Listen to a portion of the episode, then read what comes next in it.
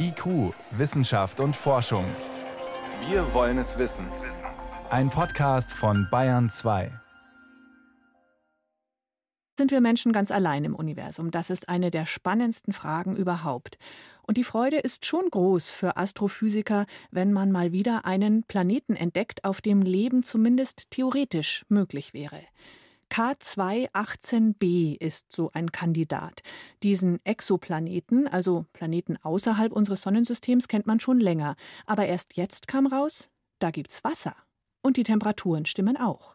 Till Birnstiel ist Professor für theoretische Astrophysik an der Münchner Ludwig-Maximilian-Universität und hat uns vor der Sendung ein paar Fragen dazu beantwortet. Zum Beispiel, ob diese Wasserentdeckung auf K218b zu Recht als Durchbruch bei der Suche nach außerirdischem Leben gefeiert wird. Also ich würde eher sagen, das ist vielleicht ein Meilenstein, aber einer von vielen. Also es ist ein weiterer Schritt von Gasriesen hin zu Planeten, die eher so groß sind oder vergleichbar sind wie die Erde. Das ist allerdings so ein Zwischending. Ja, erzählen Sie uns, wie sieht es mhm. dort genau aus? Ähm, dieser Exoplanet, also Exo heißt ja außerhalb unseres Sonnensystems, der ist, glaube ich, 110 Lichtjahre entfernt. Mhm. Was genau. weiß man? Wie sieht der aus? Also äh, auf astronomischen Skalen ist er schon in unserer Nachbarschaft. Das ist jetzt sozusagen nicht das Nachbarhaus, aber es ist noch so in unserer Ortschaft. Genaues kann man da noch nicht sagen, weil man den Planeten nicht direkt sieht, sondern man sieht nur das Licht, äh, einen Bruchteil vom Licht, das durch die Atmosphäre des Planeten äh, tritt. Und das kann man eben so wie einen Regenbogen aufspalten und dann schauen, was für Fingerabdrücke von gewissen Gasen sind dort. Und das haben diese Forscher eben gemacht und eben gesehen, dass dort der spektroskopische Fingerabdruck von Wasser zu sehen ist. Das heißt, es gibt offensichtlich Wasserdampf in der Atmosphäre des Planeten.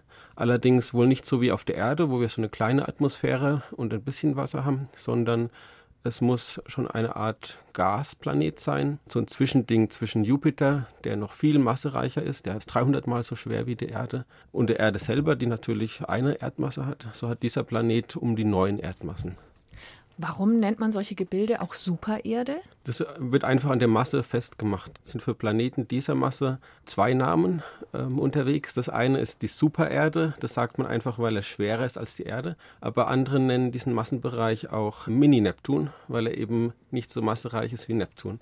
Und deswegen weiß man nicht genau, ist es jetzt wirklich eine kleine Version von Neptun, von einem Eisriesen, mit einer äh, sehr schweren Atmosphäre oder ist es sowas wie die Erde, also ein Gesteinsplanet mit einer winzigen Atmosphäre oben drüber? Und wenn ich Sie richtig verstanden habe, kann man den Planeten auch gar nicht direkt anschauen, sondern nur indirekt, oder? Ja, also was man sich dabei anschaut, ist der Planet, wenn er also im Stern vorbeizieht, dann ist er sozusagen im Weg zwischen uns und dem Stern und deckt also ein bisschen von der Sternoberfläche scheinbar ab. Und dadurch wird eben das Licht, das man einfängt von dem Stern, ein kleines bisschen dunkler. Diese Unternehmung ist ein bisschen wie wenn man ins Flutlicht schaut und möchte eine Fliege sehen, die da gerade vorbeizieht. Aber dadurch, dass der Planet ein bisschen das Licht ab und zu abdeckt, wenn er in Transit geht, dann kann man das doch nachweisen, dass dort etwas ist. Und man kann etwas über die Größe lernen. Und wenn man das Licht, das auch noch durch die Atmosphäre des Planeten hindurchgeht, spektral aufdröselt, wie bei einem Regenbogen, dann kann man eben auch nach den verschiedenen Fingerabdrücken von Gasen suchen. Und in diesem Fall wurde eben Wasserdampf entdeckt. Bei solchen erdähnlichen Planeten haben wir Laien immer schnell das Bild im Kopf, ui, da haben wir eine Ersatzerde, falls hier mal wirklich alles kaputt geht, dann können wir umziehen. Oder auch, ach, dann springen da doch nicht die Marsmännchen, aber die Exoplanetenmännchen rum. Beides sind wahrscheinlich Fantasiegebilde, oder? Nee, das, was früher Science Fiction war, ist heute in den Fokus der Wissenschaft gerückt. Man sucht schon Möglichkeiten, um nachzuweisen, ob irgendwo Leben existiert, aber da sind es noch einige Schritte hin. Wie groß ist denn die Wahrscheinlichkeit, dass da draußen intelligentes Leben ist und dass wir das mit unseren begrenzten Mitteln eben auch aufspüren?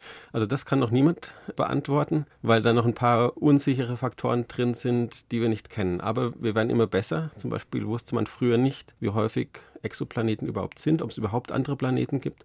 Mittlerweile kennt man Tausende und man kann damit schon Statistik betreiben und stellt eben fest, dass wahrscheinlich zwischen 25 Prozent aller Sterne einen Planet in dieser Erde Supererdengröße haben sollte. Das heißt, es gibt sehr viele davon und dadurch ist die Chance auch deutlich größer, irgendwann mal vielleicht einzufinden, wo noch andere Eigenschaften passen und sich dann irgendwann Leben entwickelt hat. Auf K218b, einem Exoplaneten weit von uns entfernt, gibt es Wasser. Einordnungen zu dieser aktuellen Entdeckung kamen von Till Birnstiel, Astrophysiker an der LMU München. Danke, dass Sie da waren. Danke auch.